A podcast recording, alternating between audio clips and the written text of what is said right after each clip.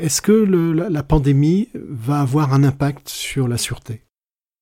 Oui, nous le pensons. Euh, clairement, aujourd'hui, euh, on a pu le voir que euh, la, prise de conscience des, différentes entreprises, que ce soit en termes de, mesures de précaution pour garantir la sécurité des, salariés, est un enjeu aujourd'hui majeur. C'est l'un des premiers arguments, la, mise en sécurité des salariés et aussi la gestion des, espaces. Donc c'est aussi par ce biais-là qu'on a proposé euh, Siemens euh, deux typologies de solutions, hein, la mise en place de, de, de sécurisation à travers la, la, mise en place de, de caméras de détection euh, et d'équipements de détection de solutions de détection de température, et ensuite euh, à travers des applications digitales comme l'application Comfy pour la, la gestion à distance des, des, espaces de bureau et définir effectivement plus efficacement la gestion des flux, euh, la gestion euh, du personnel et euh, la, limitation de, l'occupation des, espaces. Avant même de parler d'un changement drastique, je pense aussi que ça, va être l'avènement de solutions qui existaient, qui étaient jugées peut-être coûteuses sur le marché, mais qui, on s'en est rendu compte en cas de crise, et sont, très adaptées. Je, pense, à des choses assez simples comme des choses qui sont des process automatisés. Je pense à de l'extinction incendie automatisée, 100% automatisée et fiable. Je pense à de la régulation thermique avec de l'intelligence artificielle. Des choses que nous, on a dans notre portfolio, qui existaient déjà avant la crise.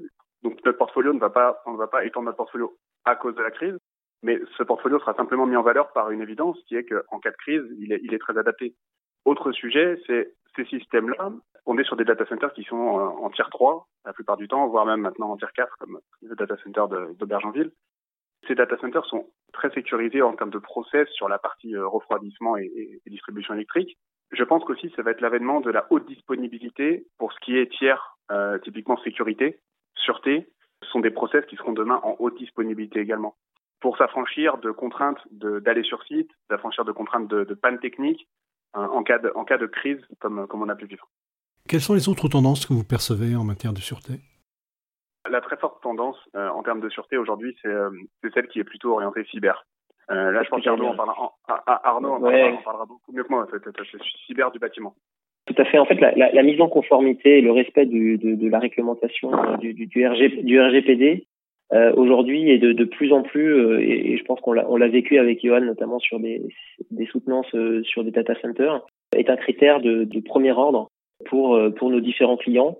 Et ça, c'est aussi un axe de différenciation sur lequel euh, s'attarde, puisque euh, on est l'une des seules sociétés euh, aujourd'hui sur, le marché français à disposer de près de 1300 personnes qui sont dédiées à la cybersécurité, 1300 personnes dans le monde. Hein.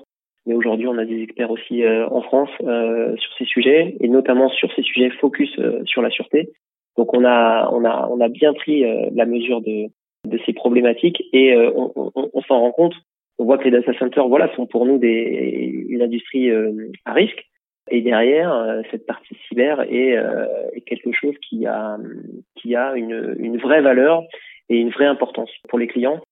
Et le, fait de le mettre en avant et de le valoriser à travers notre méthodologie et nos process industriels et l'implémentation des mécanismes de sécurité au niveau des équipements de sûreté permet de crédibiliser notre action et, et, notre, et notre marque.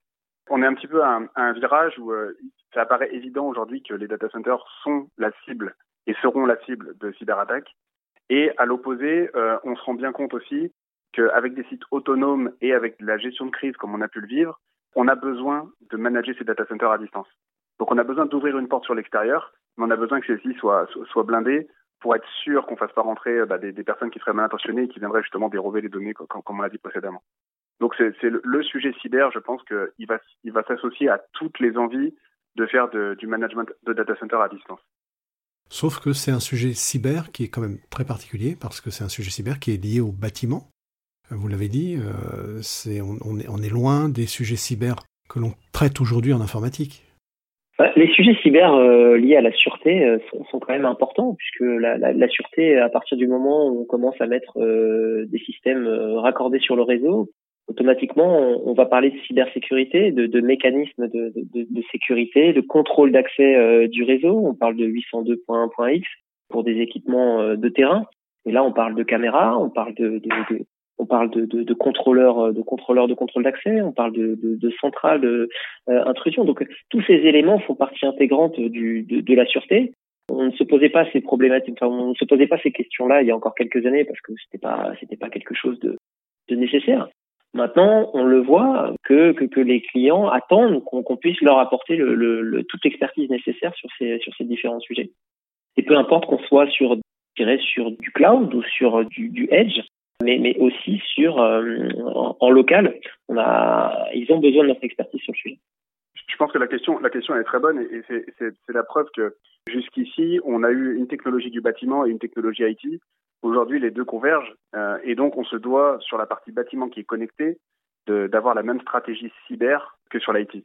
Puisqu'il y a eu énormément de cas dans le monde euh, jusqu'à aujourd'hui où, la partie bâtiment était non sécurisée, la partie IT pouvait être autant sécurisée euh, possible, et, et des, des, assaillants pouvaient quand même rentrer sur les systèmes d'information et pouvaient, et pouvaient faire la marché. Donc euh, la question est très bonne puisqu'en fait elle, elle, c'est exactement le sujet d'actualité, c'est de, de remettre à niveau, je pense, la cybersécurité du bâtiment et de la sûreté en, en, particulier pour le coup, qui est vraiment une un, des, des, focus sur lequel la RGPD aussi et, et la et l'ANSI s'est basé pour pour pour fonder euh, les guides les guides de réglementation. Qui est ou qui doit être votre correspondant pour évoquer la sécurité et euh, donc en particulier la sûreté? Sur, la partie data center, le, le, correspondant, je dirais, ça déjà, ça dépend de la taille euh, de, de, du data center. Quand on est sur des petites structures, on, a, va avoir euh, aura assez rapidement affaire à, des personnes du type direction générale ou, direction technique pour aborder le sujet euh, sécurité. De, manière euh, globale, je dirais que ça doit être quelqu'un plutôt côté exploitation du data center, parce que la sécurité, c'est un sujet quotidien, c'est un sujet d'exploitation qui, touche tous les process, de la livraison de matériel, l'entrée de visiteurs, la visite du data center par les commerciaux et les clients. Tous les process du data center sont impliqués.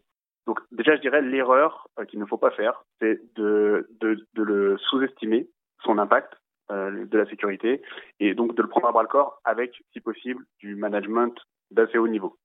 Ensuite, ce qui, ce qui est l'idéal, bien sûr, c'est d'avoir, euh, je ne sais pas si c'est le terme exact, mais ce qu'on appelle un, un security officer, quelqu'un qui a une vue d'ensemble de la sécurité, pas uniquement IT, pas uniquement bâtiment, mais qui arrive à joindre les deux et qui arrive justement à ce qu'on disait tout à l'heure, à, faire en sorte que les deux soient, soient intimement liés et soient d'un niveau équivalent pour que l'un ne soit pas une faille à l'autre. Ça aujourd'hui, c'est ce qu'on peut dire aussi, euh, c'est que c'est très rarement le cas. Il n'y a, pas ce, job de security officer. Peut-être que les tailles, les entreprises n'ont pas la taille euh, critique pour pouvoir avoir ce, type de, profil. Euh, mais en tout cas, quand on, a affaire à ce type de profil, on a des projets de sécurité qui sont pour nous passionnants et, et, en tout cas dont le résultat est, est, est proche, proche de, de l'état de l'art, en tout cas avec les technologies dont, dont on dispose. Ce qui, est, ce qui est super important en fait, c'est euh, de pouvoir établir avec euh, avec son client, euh, c'est l'analyse fonctionnelle. Pour nous, c'est vraiment une phase qui est, qui est, qui est déterminante dans la dans l'implémentation de, des solutions de sûreté. Et cette phase-là, effectivement, comme le dit Johan, on ne peut pas la faire avec tout le monde parce que tout le monde n'a pas forcément cette cette vue, cette voilà, c'est cette cet ADN euh, sûreté. Et le fait de pouvoir travailler avec les security officers, ça, ça, ça a beaucoup de sens parce que eux comprennent, eux ont vraiment euh, une sensibilité particulière sur ces sujets. Et c'est vraiment vers euh, vers ce type de profil, on essaie de déterminer en tout cas, et ça c'est plutôt au niveau général, hein, c'est essayer de déterminer qui au sein des, des, des équipes techniques de décision peut euh, vraiment euh, avoir une sensibilité particulière à la sûreté et peut nous aider à, la définition euh, du, du, d'un fonctionnel et d'une exploitation efficiente. ça, c'est toute, toute la difficulté effectivement de notre, notre métier aussi.